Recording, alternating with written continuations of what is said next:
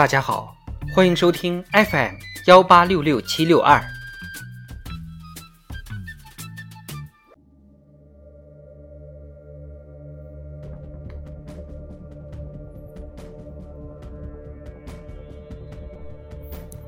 智慧人生，帮你开启生活的另一面。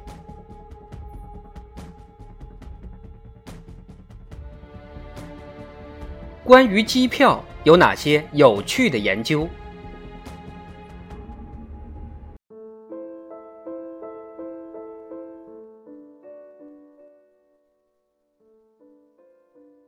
如何买到便宜的机票，似乎已经变成了一门玄学。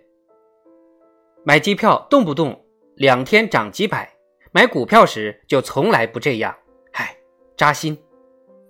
根据统计。出发前五十三天左右是机票价格的低谷，国际航班要再早一个月。周二的票价比周五要便宜，因为航空公司的系统会在周二放出折扣。去旅游城市要比去商业城市的机票便宜，游客总能换地方玩，可商人不能换地方出差。这些数据非常走心。但有时你就是需要一场说走就走的旅行，比如人在上海的女神忽然空窗相照，又或者家住雄安的前男友提出复合。此时如果还有人劝你五十三天后再去，那肯定是喝多了假酒。然而此时还有一种买廉价机票的方法，叫做隐匿城市法。我们在日常生活中买可乐时，大杯总比小杯贵，但这些常识在买机票时就不一定有效。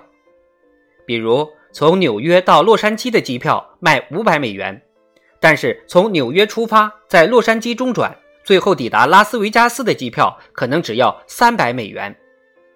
乘客如果放弃后半程航线，趁中转时机下机，就可以省下二百美元。为什么飞得远反而更便宜？这是航空公司的定价策略造成的。成本并非价格的决定性因素，机票价格主要取决于市场需求。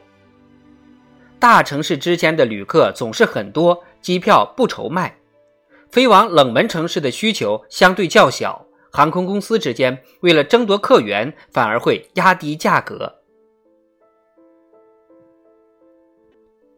美国一个二十二岁的小哥就利用隐匿城市法建立了一个比价网站，此举让航空公司损失惨重，所以不久小哥就遭到了美联航的起诉。小哥于是发起众筹，一时间万众声援，短短几周就募集了三万多美元来应对起诉。据报道，目前为止这样做并不违法。就像在餐厅点了一桌菜而不吃，餐厅也不能处罚你。唯一需要小心的是，在中途下机时不能说谎，不然就涉嫌商业诈骗。虽然表面上群众吃了大户，但长远看来，这样订票对旅客也并非好事。首先，如果太多的人这样订票，航空公司只有提高航班的价格。或者干脆取消冷门航线，最终这还是由遵守规则的乘客买单。其次，旅客在中转时离开，可能会造成后半程航班为了等人而延误。最后，机票卖得多就会涨价，后半程航线的机票也就会更贵。